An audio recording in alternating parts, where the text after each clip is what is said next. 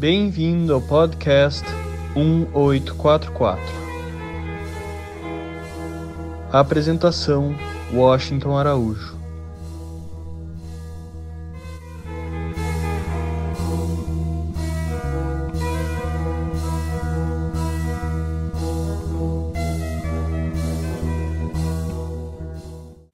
Mas quem foi Clarice Lispector que, se viva fosse, estaria agora celebrando 100 anos de vida? Quando ela nasceu, recebeu o nome de Chaya Pinkassovna Lispector. E ela nasceu na Ucrânia, no dia 10 de dezembro de 1920. Mas veio para o Brasil ainda bebê e é considerada uma das maiores escritoras do país. Suas obras abordam com frequência, de modo original e intenso, os aspectos mais singulares e intimistas dos personagens. Dissolveu-se em átomos verbais no dia 9 de dezembro de 1977. Portanto, faltando apenas um dia para que ela completasse 57 anos de vida.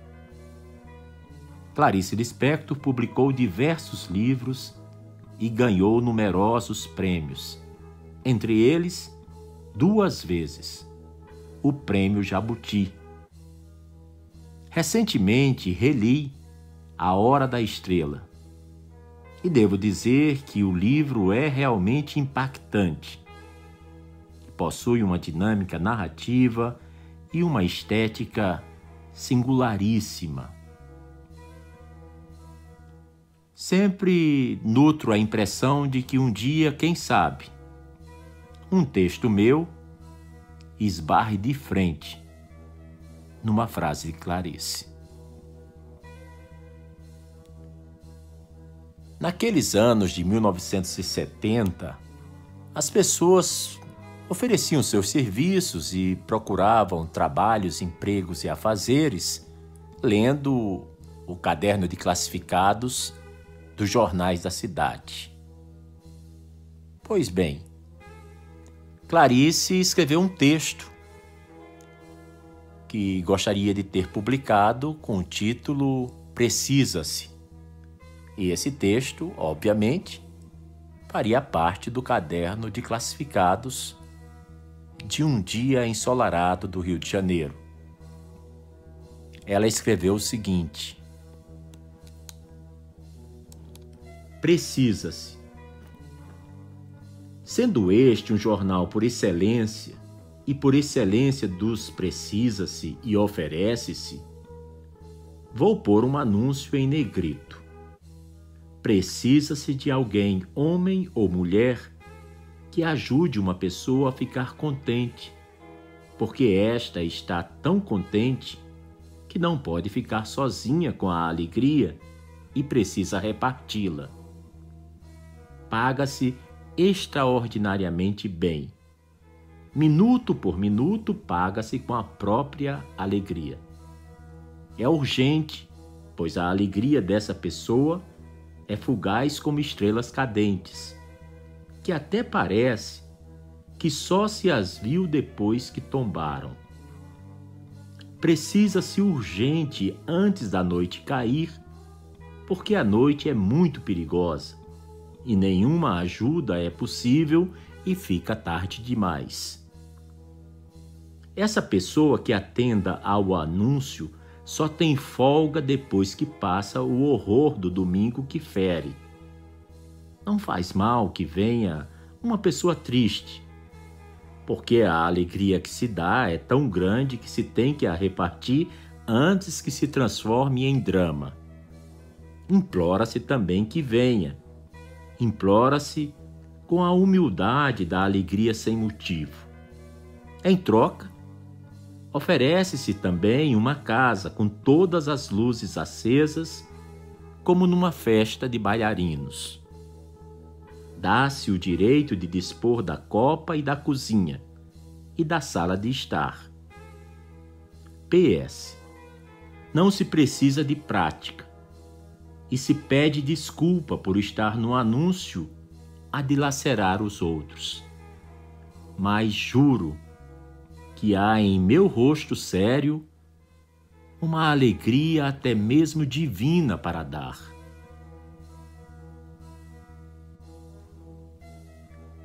Nascer me estragou a saúde.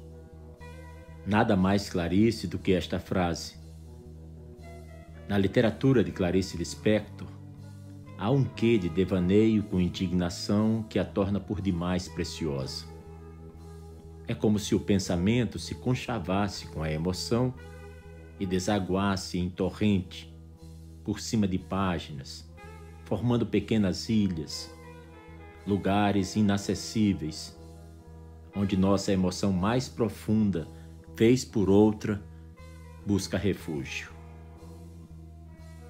A primeira vez que eu li Clarice, confesso que tive a sensação de ter sido nocauteado.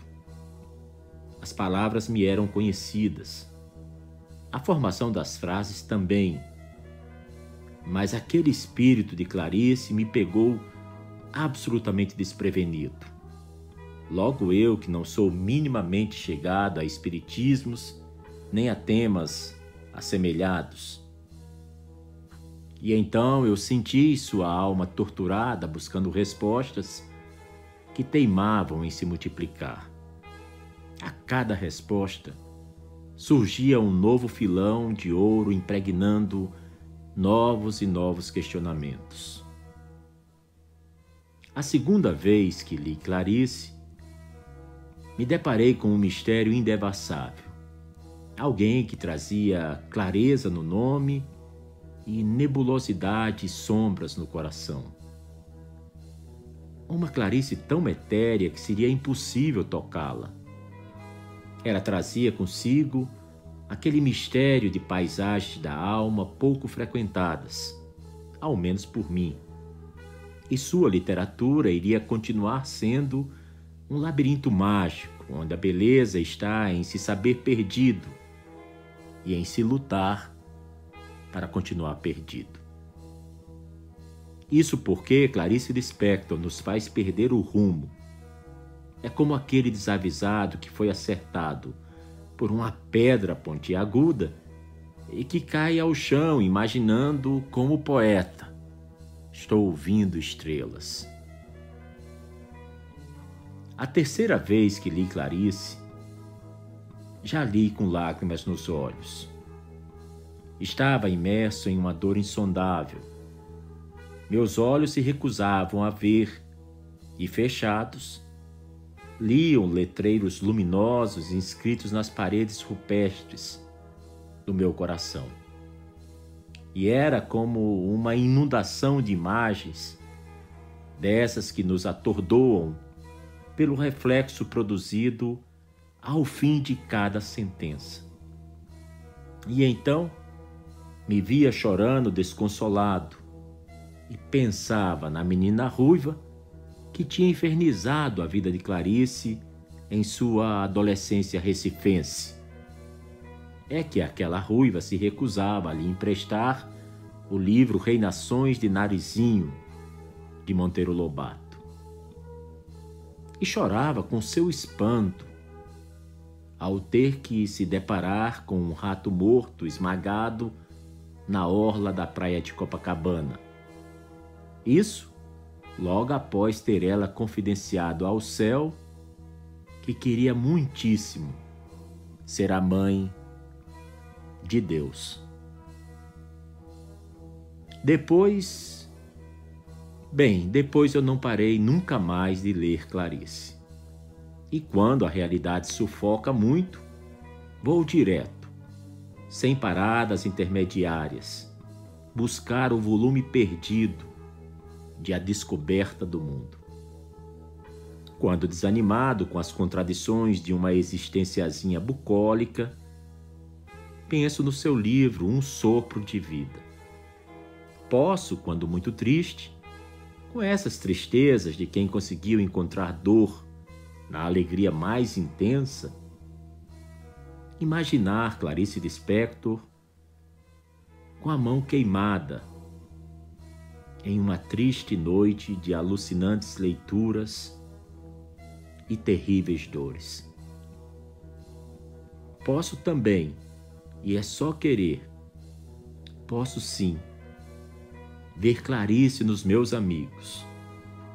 Um que anda desajeitado pela vida ao longo de seus quase dois metros de altura, tentando tentando entender a passagem do tempo e a solidão sufocante de quem se sente ainda muito jovem para saber amar. Já um outro, meio que embasbacado com a leitura da maçã no escuro, tentando descobrir por que a maçã, por que o escuro. Pois bem, Clarice faleceu em novembro de 1977. E desde então, talvez nunca o mundo tenha estado tão cheio de sua presença como agora, neste ano do centenário de seu nascimento. Clarice está com a gente no sofrido dia a dia e no aguardado amanhecer de um novo dia está com a gente nos sonhos, que antes de serem sonhados, tinham na realidade os pés firmemente fincados. Viva então a clara claridade de Clarice, porque o resto, o resto já é outra história.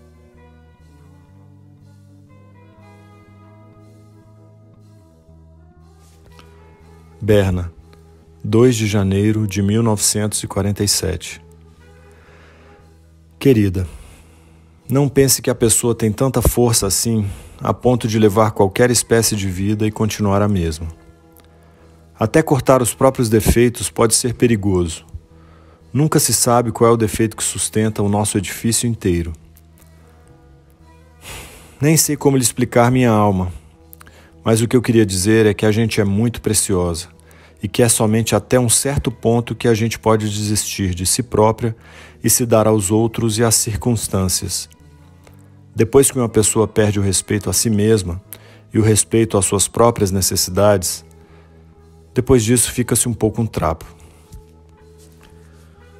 Eu queria tanto, tanto estar junto de você e conversar e contar experiências minhas e dos outros você veria que há certos momentos em que o primeiro dever a realizar é em relação a si mesmo. Eu mesma não queria contar a você como estou agora, porque achei inútil.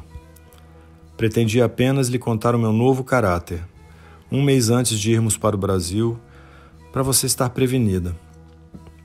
Mas espero de tal forma que no navio ou avião que nos leva de volta eu me transforme instantaneamente na antiga que eu era, que talvez nem fosse necessário contar. Querida, quatro anos me transformaram muito.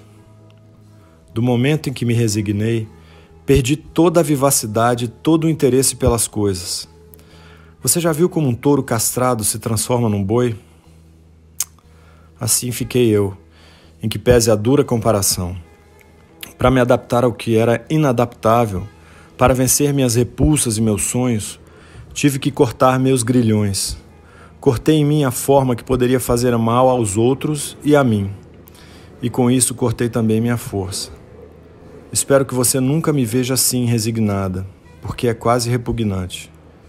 Espero que no navio que me leve de volta, só a ideia de ver você e de retomar um pouco minha vida, que não era maravilhosa, mas era uma vida, eu me transforme inteiramente.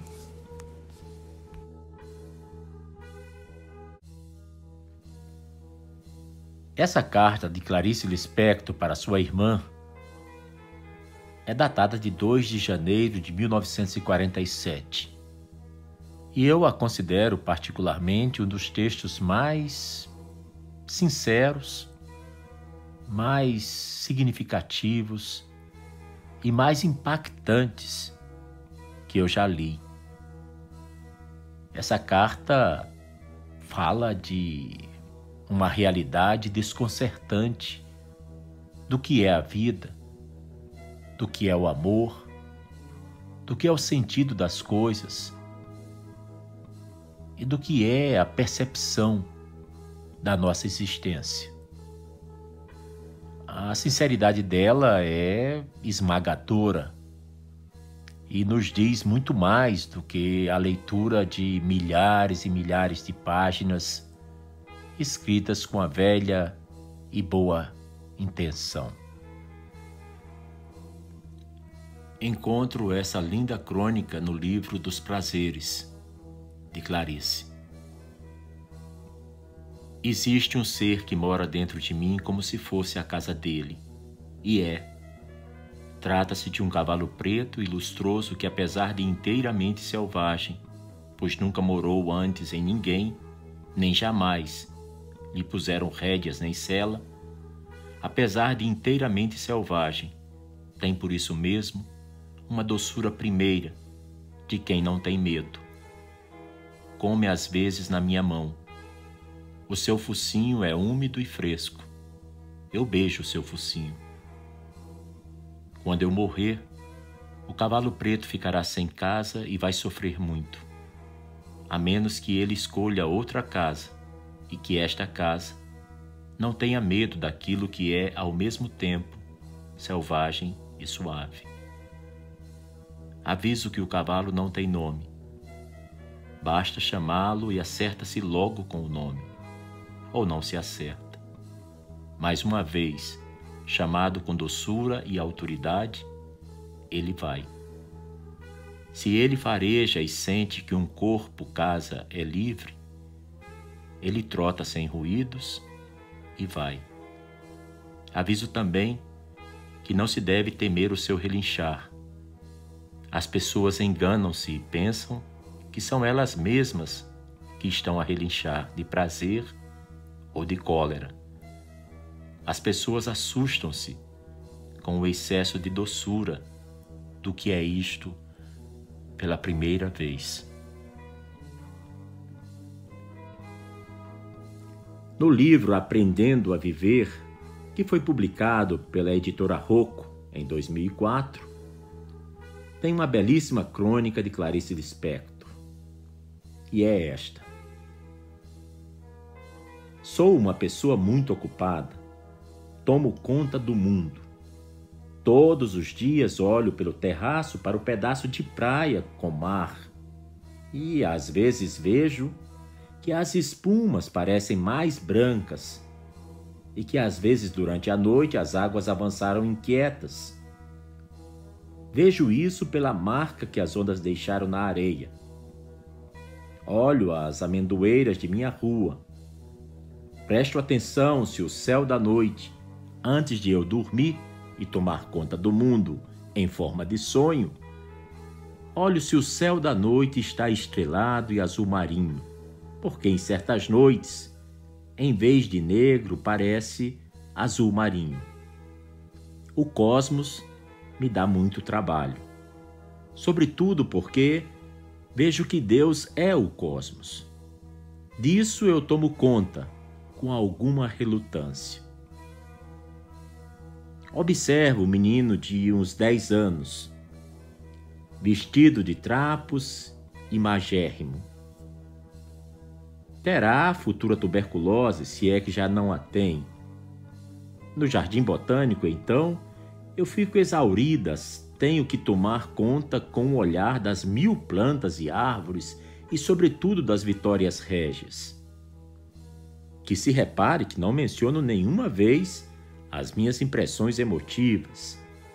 Lucidamente apenas falo de algumas das milhares de coisas e pessoas de quem eu tomo conta. Também não se trata de um emprego, pois dinheiro não ganho com isso. Fico apenas sabendo como é o mundo. Se tomar conta do mundo dá trabalho? Sim. E lembro-me de um rosto terrivelmente inexpressível de uma mulher que vi na rua. Tomo conta dos milhares de favelados pelas encostas acima. Observo em mim mesma as mudanças de estação. Eu claramente mudo com elas. Hão de me perguntar por que tomo conta do mundo. é que nasci assim, incumbida, e sou responsável por tudo que existe, inclusive pelas guerras e pelos crimes de lesa corpo e lesa alma. Sou inclusive responsável pelo Deus, que está em constante cósmica evolução para melhor. Tomo desde criança conta de uma fileira de formigas. Elas andam em fila indiana carregando um pedacinho de folha, o que não impede que cada uma, encontrando uma fila de formigas que venha de direção oposta, pare para dizer alguma coisa às outras. Li o livro célebre sobre as abelhas e tomei desde então conta das abelhas sobretudo da rainha mãe. As abelhas voam e lidam com flores. Isso eu constatei. Mas as formigas têm uma cintura muito fininha. Nela, pequena como é, cabe todo mundo que, se eu não tomar cuidado, me escapa. Senso instintivo de organização, linguagem, para além do supersônico aos nossos ouvidos. E provavelmente para sentimentos instintivos de amor-sentimento, já que falam. Tomei muita coisa das formigas quando era pequena, e agora que eu queria tanto poder revê-las, não encontro uma. Que não houve matança delas, eu sei, porque se tivesse havido, eu já teria sabido. Tomar conta do mundo exige também muita paciência. Tenho que esperar pelo dia em que me apareça uma formiga. Paciência. Observar as flores imperceptivelmente e lentamente se abrindo. Só não encontrei ainda a quem prestar contas.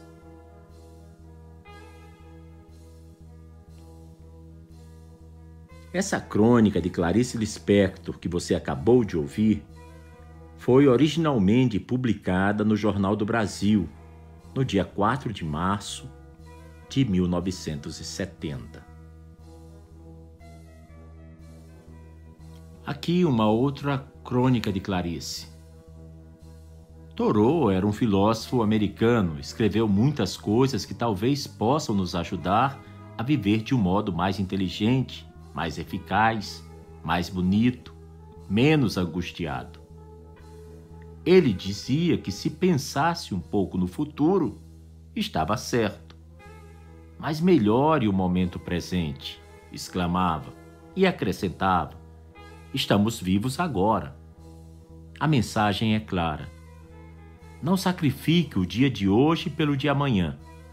Se você se sente infeliz agora, tome alguma providência agora, pois na sequência dos agoras é que você existe. Cada um de nós, aliás, fazendo um exame de consciência, lembra-se pelo menos de vários agoras que foram perdidos e que não voltarão mais. Há momentos na vida que o arrependimento de não ter tido, ou não ter sido, ou não ter resolvido, ou não ter aceito, Há momentos na vida em que o arrependimento é profundo, como uma dor profunda. Esse texto dela está publicado no livro Aprendendo a Viver.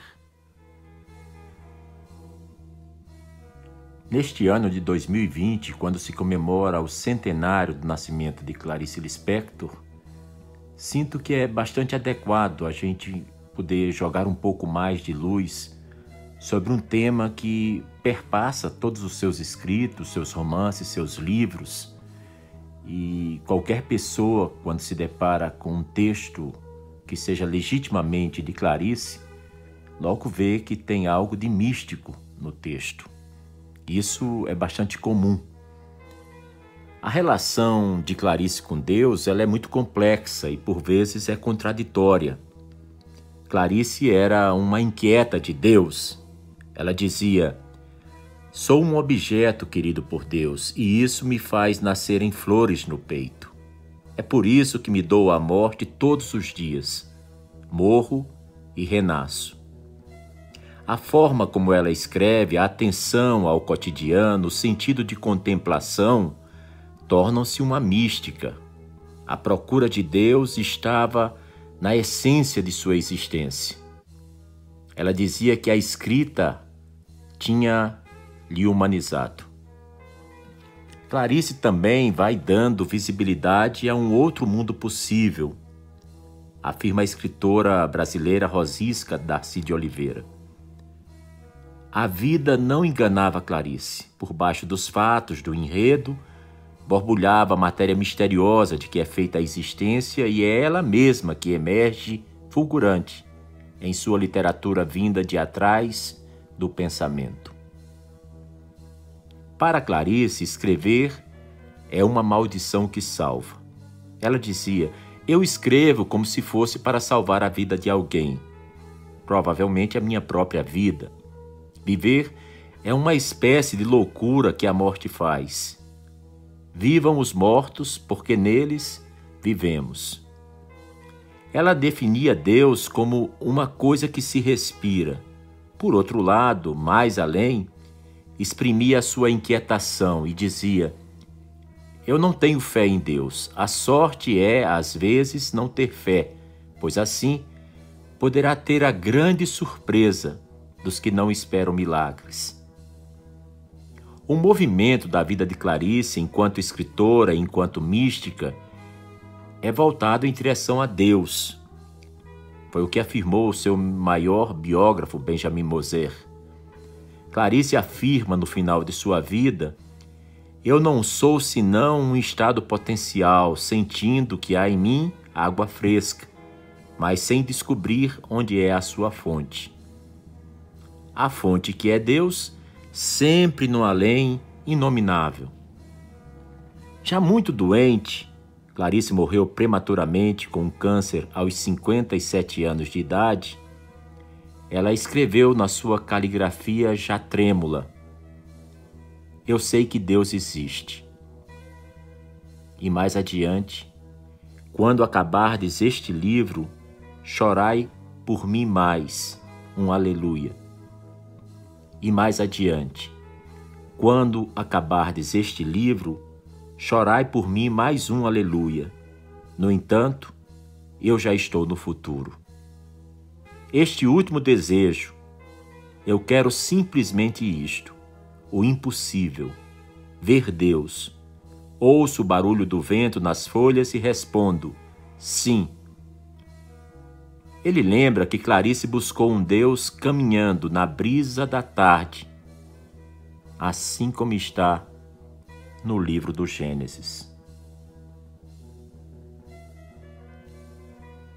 Benjamin Moser dizia que a mística busca do transcendente coloca Clarice Lispector perto do castelo interior de Teresa de Ávila. É o desejo da fusão. Vejamos agora excertos dessa crônica de Clarice sobre oração. Ela sabia que ia tentar rezar e assustava-se como se o que fosse pedir a si mesma e ao Deus precisasse de muito cuidado, porque o que pedisse, nisso seria atendida. Foi à geladeira, bebeu um copo d'água, agia como se tivesse sido hipnotizada por Ulisses.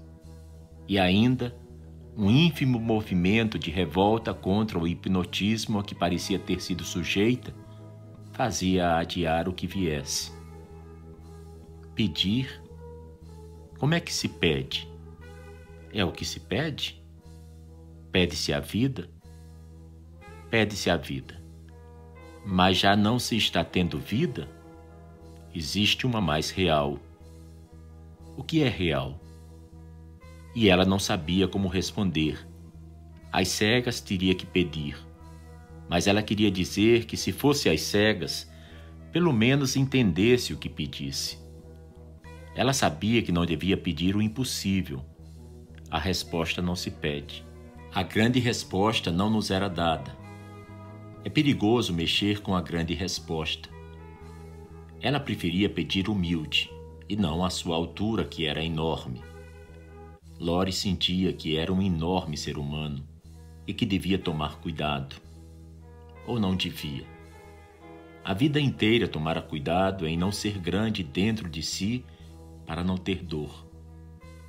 Não, não devia pedir mais vida. Por enquanto era perigoso. Ajoelhou-se trêmula junto da cama, pois era assim que se rezava, e disse baixo, severo, triste, gaguejando sua prece, com um pouco de pudor. Alivia a minha alma. Faze com que eu sinta que tua mão está dada à minha. Faze com que eu sinta que a morte não existe, porque na verdade já estamos na eternidade. Faze com que eu sinta que amar é não morrer, que a entrega de si mesmo não significa morte, Faze com que eu sinta uma alegria modesta e diária. Faze com que eu não te indague demais, porque a resposta seria tão misteriosa quanto a pergunta. Faze com que me lembre de que também não há explicação, porque um filho quer o beijo de sua mãe, e no entanto ele quer, e no entanto o beijo é perfeito. Faze com que eu receba o mundo sem receio. Pois para esse mundo incompreensível eu fui criada, e eu mesma também incompreensível. Então é que há uma conexão entre esse mistério do mundo e o nosso. Mas essa conexão não é clara para nós enquanto estivermos tentando entendê-la. Abençoa-me para que eu viva com alegria o pão que eu como, o sono que eu durmo. Faze com que eu tenha caridade por mim mesma, pois senão não poderei sentir que Deus me amou. Faze com que eu perca o pudor de desejar que na hora da minha morte haja uma mão humana amada para apertar a minha. Amém. Em uma crônica, encontramos essas palavras de Clarice: Eu peço a Deus tudo o que eu quero e preciso. É o que me cabe. Ser ou não ser atendida, isso não cabe a mim. Isso já é matéria mágica, que se me dá ou se retrai. Obstinada, eu rezo. Eu não tenho poder, tenho a prece. Numa crônica no Jornal do Brasil, nos anos de 1970, ela escreveu o seguinte: Meu Deus, me dê a coragem de viver 365 dias e noites, todos vazios de tua presença. Me dê a coragem de considerar esse vazio como uma plenitude Faça com que eu seja a tua amante humilde, entrelaçada a ti em êxtase. Faça com que eu possa falar com este vazio tremendo e receber como resposta o amor materno que nutre e embala. Faça com que eu tenha a coragem de te amar, sem odiar as tuas ofensas à minha alma e ao meu corpo. Faça com que a solidão não me destrua. Faça com que minha solidão me sirva de companhia. Faça com que eu tenha a coragem de me enfrentar. Faça com que eu saiba ficar com o nada e, mesmo assim, me sentir como se estivesse plena de tudo. Receba em teus braços meu pecado de pensar.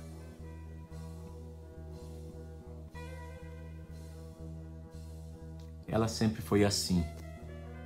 E ser mais Clarice parecia lhe ser impossível. Uma vez ela perguntou: E Deus se lhe que faz enfim em chuva? Porque desempenha também o papel de biógrafo de Clarice, é que o americano Benjamin Moser não iria querer distanciar a presença de Deus nos livros da autora de sua formação familiar e religiosa. É tanto que em seu livro Clarice, vírgula, que foi publicado no Brasil em 2009, Benjamin Moser irá apontar inclusive a importância geográfica para uma formação essencialmente mística da escritora.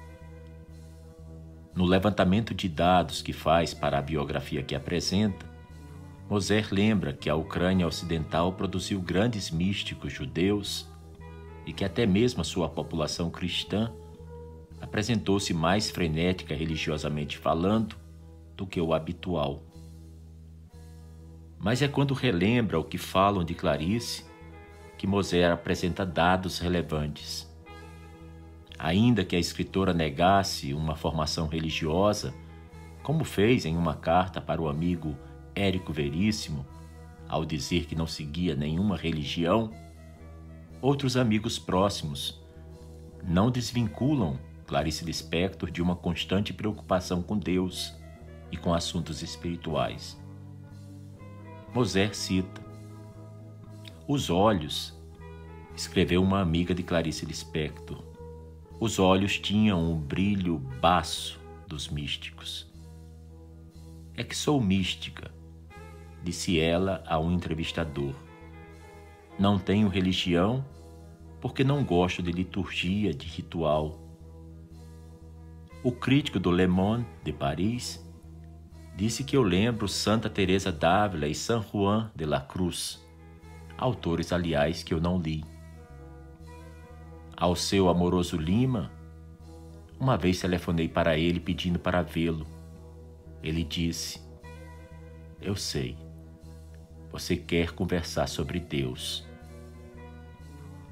Mas é no capítulo de sua biografia intitulado Deus agita as águas que seu biógrafo Moser irá se debruçar de maneira mais focada na questão religiosa dentro da obra da escritora. Antes disso, irá lembrar a importância que a geração modernista dos anos 1920 e 1930 teve ao explorar a religião em seus romances.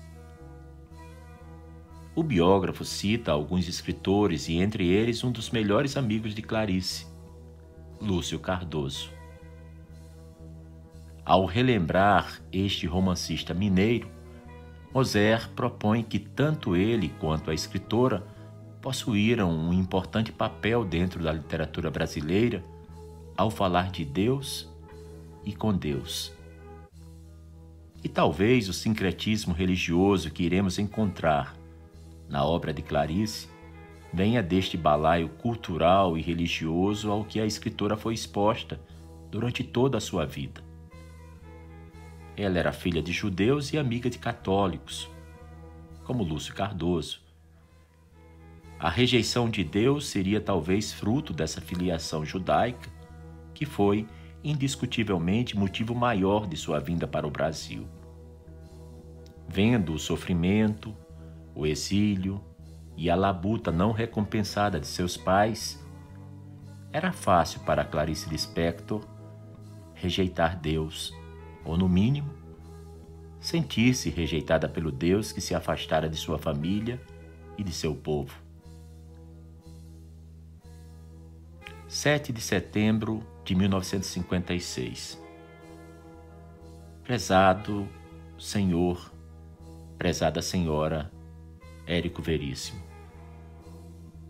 Como é do conhecimento dos senhores, meu marido e eu, não tendo infelizmente religião por enquanto, criamos nossos filhos na ideia de Deus, mas sem lhes dar rituais definitivos, e à espera de que eles próprios, mais tarde, se definam.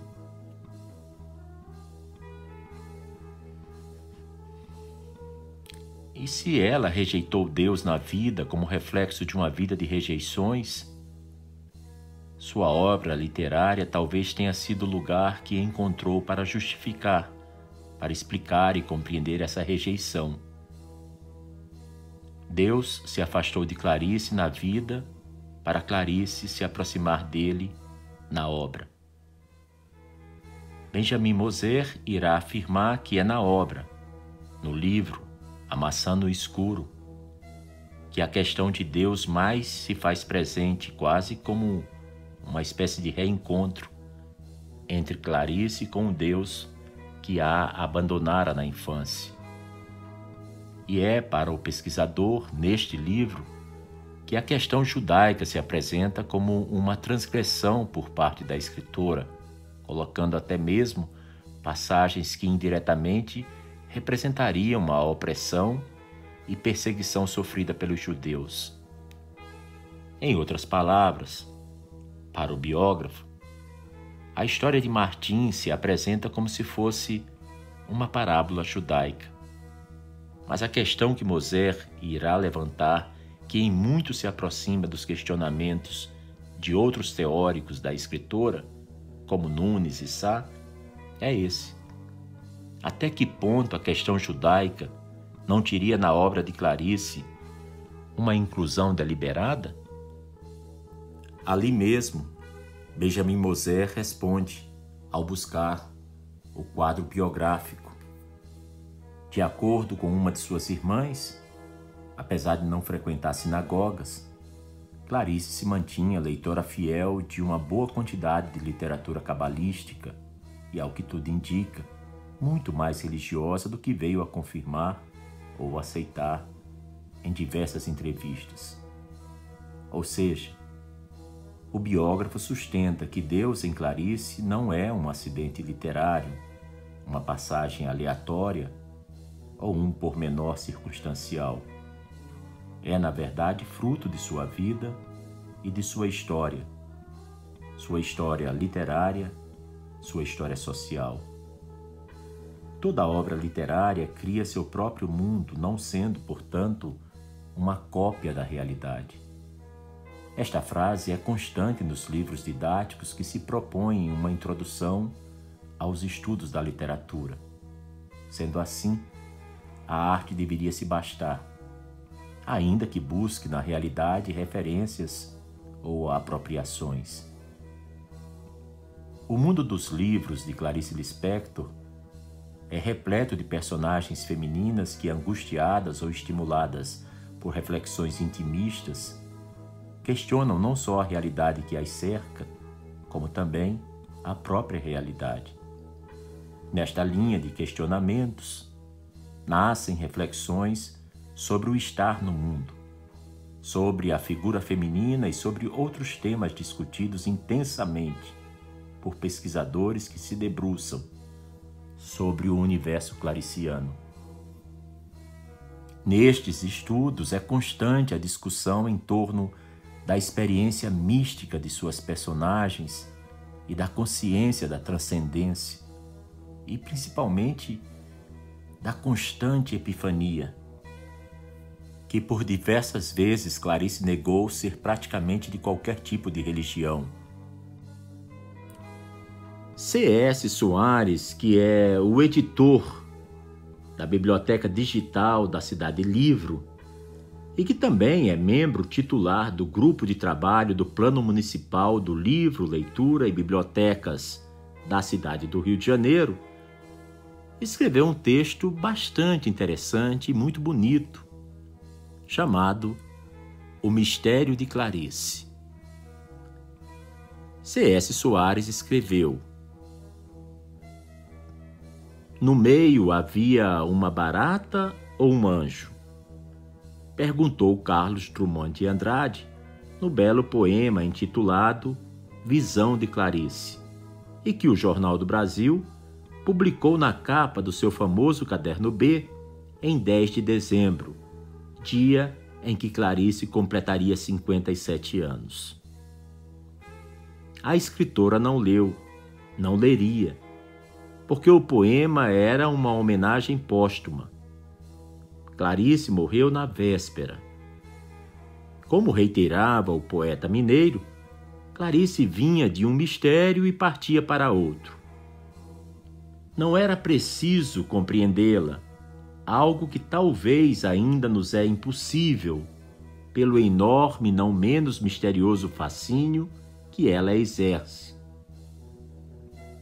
Quase 40 anos depois, mistério e fascínio não cederam um só instante.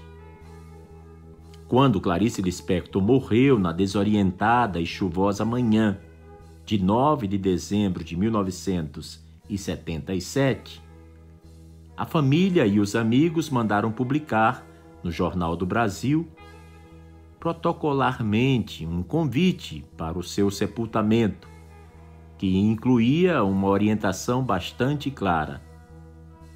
Pede-se não enviar flores. Mas Clarice adorava flores.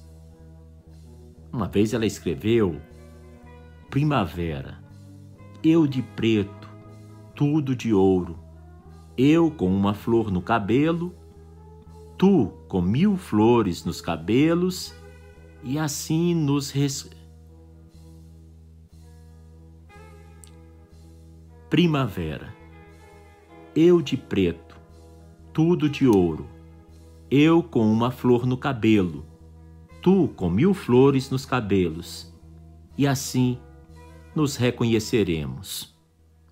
Escreveu Clarice em uma crônica no Jornal do Brasil onde escreveu de 1967 a 1973. Como o dia seguinte era um sábado, dia sagrado para os judeus, seu sepultamento foi transferido para a manhã de domingo, no cemitério comunal israelita do Caju. Clarice nasceu na distante Ucrânia, o celeiro da Europa pela fertilidade de suas terras no ano de 1920, em uma aldeia que praticamente não existe no mapa, chamada Chechelnik. Chegou ao Recife com dois meses de vida. Sua primeira língua era o português. Muitas pessoas pensavam que Clarice falava diferente, com um certo sotaque bastante característico, porque era ucraniana. Que nada. Ela falava daquele jeito porque tinha a língua presa. A vida de emigrante ucraniana não lhe foi fácil.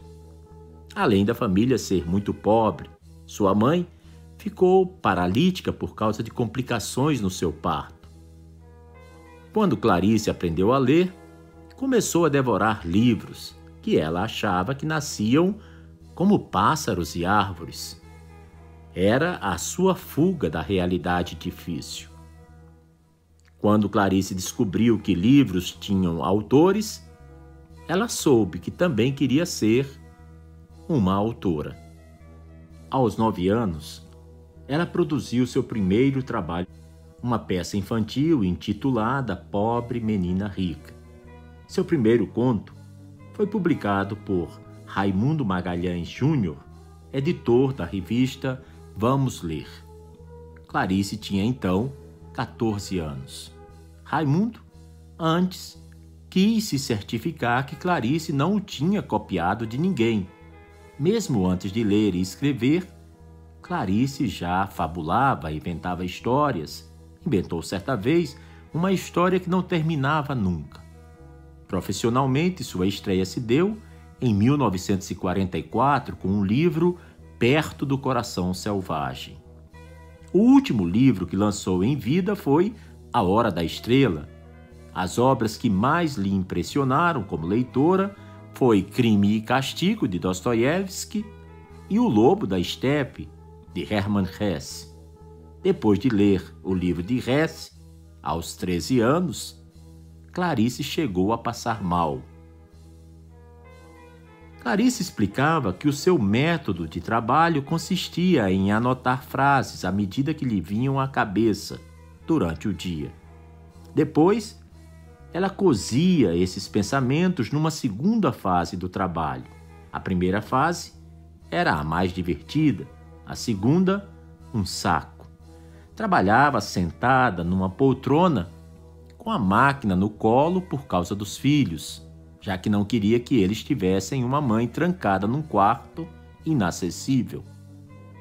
Clarice, talvez poucos saibam, era formada em direito, mas ela logo se desiludiu com a profissão e começou a trabalhar no jornal à noite, como repórter.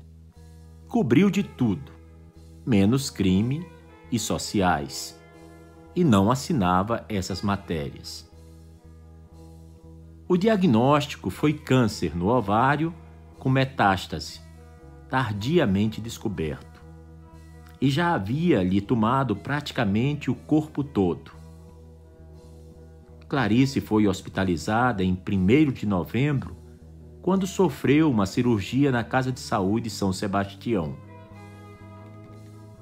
Como as despesas de hospitalização eram caras e a previsão de tratamento longa, o ministro da Previdência na época, Nascimento e Silva, amigo de Clarice, assinou sua transferência para o hospital do INPS da Lagoa, onde deu entrada em 16 de novembro no quarto número 600. Ajuda providencial, já que Clarice não tinha direito ao INPS, pois não descontava para a Previdência Social. No hospital, Clarice permaneceu internada por 23 dias, sob a responsabilidade da equipe chefiada pelo médico Luiz Carlos Teixeira. Foi acompanhada pelas irmãs Elisa e Tânia, recebendo visitas frequentes das amigas Olga Borelli, Nélida Pignon e Cileia Marque. Em nenhum momento a escritora perdeu a lucidez e a esperança de que fosse ficar boa. Na madrugada de quinta, dia 8, passou mal e precisou receber uma transfusão de sangue. Mas não resistiu às complicações da implacável doença. Às 10h30 do dia 9 de dezembro, uma sexta-feira, Clarice morreu. Clarice é, sem dúvida alguma, uma das maiores ficcionistas da literatura brasileira. Veio de longe para criar a literatura feminina, dificilmente feminista, no Brasil. Se outras escritoras a precederam, nenhuma outra atingiu a dimensão literária e artística de Clarice Lispector. Afetou e ainda afeta todas as escritoras que a sucederam. Viveu de maneira simples, quase nobre, ocupando-se ela própria dos afazeres domésticos. Assistia novelas como qualquer outra dona de casa. Em 1976, quando recebeu o prêmio Brasília pelo conjunto da obra, disse: Foi uma dádiva de Deus através dos seres humanos. Eu bem estava precisando desse dinheiro. Sinto-me um tanto humilde por não merecer tanto. Para Clarice, publicar um livro era sempre uma aventura, não pelo possível desinteresse do público pelas obras literárias, mas pela apropriação indevida de que se beneficiavam sistematicamente as editoras. Dizia que as editoras deviam ser mais generosas, inclusive para receber os novos talentos que surgiam e que os contratos prendiam o escritor que, em geral, desconhecia seus direitos. Ela mesma assinava cegamente os seus contratos. Lembrava que seu primeiro livro, Perto do Coração Selvagem, havia sido recusado pela editora José Olímpio, sendo publicado por uma editora pequena com o seguinte contrato: a autora não pagava nada, mas se houvesse algum lucro, seria todo da editora. Cerca de 150 pessoas compareceram ao seu enterro. A cerimônia foi simples. Clarice não era exatamente religiosa, por isso a família dispensou o ritual completo. Seu corpo foi inumado na sepultura 123, fila G. O escritor Antônio Vilaça lembrou que naquele mesmo dia celebrava-se o centenário da morte de José de Alencar. Tu viverás, Ceci, tu viverás. Se a maioria das pessoas está morta e não sabe, ou estão vivas com charlatanismo, com Clarice, se deu exatamente o contrário. Tu viverás, Clarice. Tu viverás. Clarice, que sempre desejou não viver do passado, que esperou ter sempre o tempo presente e, mesmo que ilusoriamente, algo do futuro. Clarice, que viveu com pressa de que sua vida fosse eterna, para que sua morte fosse, como ela mesma disse, um dos atos mais importantes de sua vida. Mas como tudo isso tem tão pouca importância agora, Clarice? Já que, como as rosas silvestres, que você tanto gostava, mesmo morta, você ainda exala uma alma tão viva. No livro A Descoberta do Mundo, encontramos essa crônica, O Milagre das Folhas, de Clarice Lispector. Não, nunca me acontecem milagres. Ouço falar e às vezes isso me basta como esperança. Mas também me revolta. Por que não a mim? Porque só de ouvir falar? Pois já cheguei a ouvir conversas assim sobre milagres. Avisou-me que ao ser dita determinada palavra, um objeto de estimação se quebraria. Meus objetos se quebram banalmente pelas mãos das empregadas. Até que fui obrigada a chegar à conclusão de que sou daqueles que rolam pedras durante séculos e não daqueles para os quais os seixos já vêm prontos, polidos e brancos. Bem que tenho visões fugitivas antes de adormecer. Seria milagre? Mas já me foi tranquilamente explicado que isso até nome tem: sidetismo capacidade de projetar no campo alucinatório as imagens inconscientes. Milagre, não, mas as coincidências. Vivo de coincidências. Vivo de linhas que incidem uma na outra e se cruzam e no cruzamento formam um leve e instantâneo ponto. Tão leve e instantâneo que mais é feito de pudor e segredo. Mal eu falasse nele, já estaria falando em nada. Mas tem um milagre sim, o milagre das folhas. Estou andando pela rua e do vento me cai uma folha exatamente nos cabelos.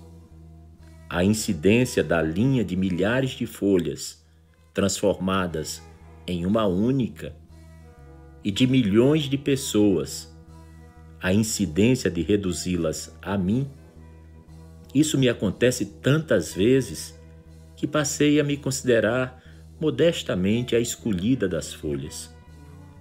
Com gestos furtivos, tiro a folha dos cabelos e guardo-a na bolsa, como o mais diminuto diamante. Até que um dia, abrindo a bolsa, encontro entre os objetos a folha seca, engelhada, morta. Jogo-a fora. Não me interessa fetiche morto como lembrança. E também porque sei que novas folhas coincidirão comigo. Um dia, uma folha me bateu nos cílios. Achei Deus de uma grande delicadeza.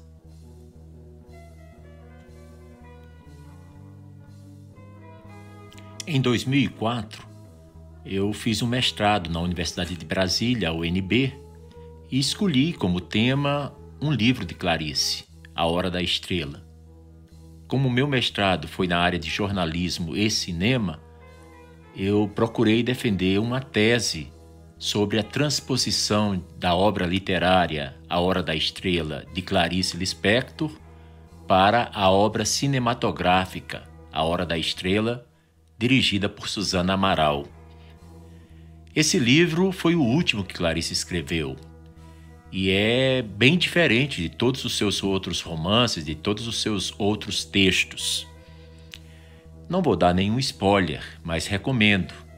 Se vocês puderem começar a conhecer a obra de Clarice Lispector por A Hora da Estrela, irão se encantar. Se não, tentem conhecer através da coletânea de suas crônicas no Jornal do Brasil, com o título de A Descoberta do Mundo. Para concluir este episódio, irei ler pequenos trechos extraídos de sua última obra enquanto viva, de A Hora da Estrela, de Clarice Lispector. O vazio tem o valor e a semelhança do pleno. Um meio de obter é não procurar, um meio de ter é o de não pedir e somente acreditar que o silêncio, que eu creio em mim, é resposta a meu, a meu mistério. Se tivesse a tolice de se perguntar quem sou eu, ela cairia estatelada e em cheio no chão. É que quem sou eu provoca necessidade. E como satisfazer a necessidade? Quem se indaga é incompleto.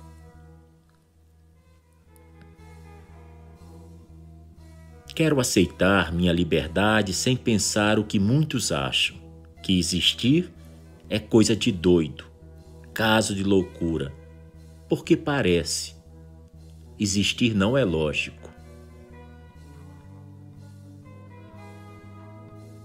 Irei até onde o ar termina. Irei até onde a grande ventania se solta uivando. Irei até onde o vácuo faz uma curva. Irei até onde meu fôlego me levar. A todos esses que em mim atingiram zonas assustadoramente inesperadas, todos esses profetas do presente e que a mim me vaticinaram a mim mesmo a ponto de eu, neste instante, explodir em eu Assim é que experimentei contra os meus hábitos uma história com começo, meio e gran finale, seguido de silêncio e de chuva caindo. Porque há direito ao grito, então eu grito. Aliás, descubro eu agora, também eu não faço a menor falta, e até o que escrevo, um outro escreveria, um outro escritor, sim, mas teria que ser homem, porque escritora mulher pode lacrimejar piegas.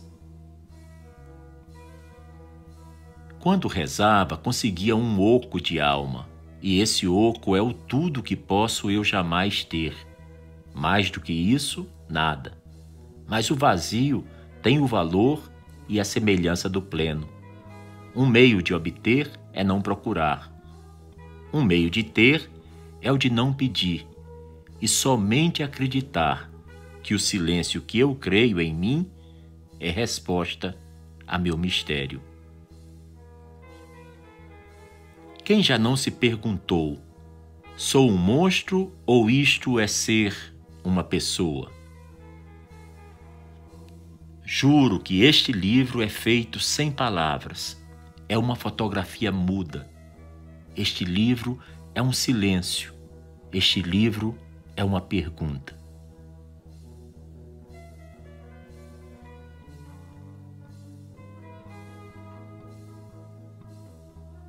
Pois na hora da morte a pessoa se torna brilhante, brilhante estrela de cinema.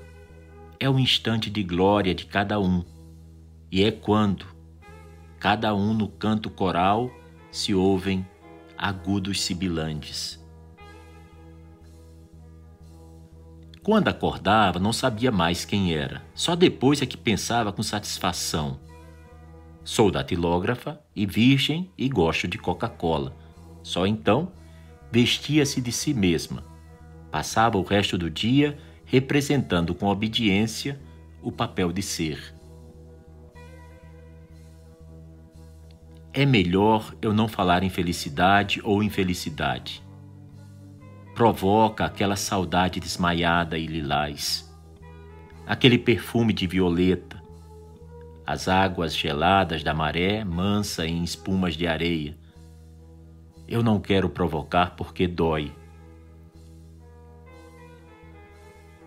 Ela acreditava em anjo, e porque acreditava, eles existiam.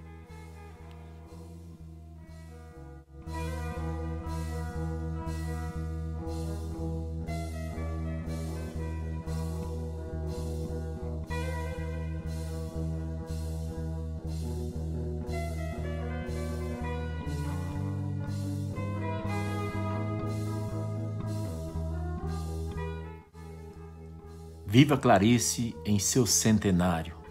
Que sejam muitas as homenagens, que sejam muitas as celebrações, que sua obra cada vez mais seja acessível a todos. Foi uma escritora extraordinária, um ser humano incrível. O podcast 1844 agradece ao artista, ao músico André Oliveira, que fez uma sensível inspiradora e belíssima gravação da Carta de Clarice, escrita em Berna no ano de 1947 e que abrilhanta este episódio em sua homenagem. Muito obrigado, André. Você acabou de ouvir mais um episódio do podcast 1844. Agradecemos sua audiência e lhe convidamos para ouvir nosso próximo episódio semanal. Apresentação e comentários: Washington Araújo. Trilha musical composta por Ian Garbinato. Sonoplastia e edição de áudio Shahin Nasrabadi.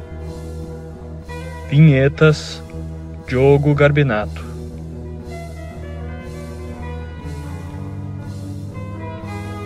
Contatos com a produção para comentários e sugestão de temas podem ser feitos através do e-mail podcast1844@gmail.com.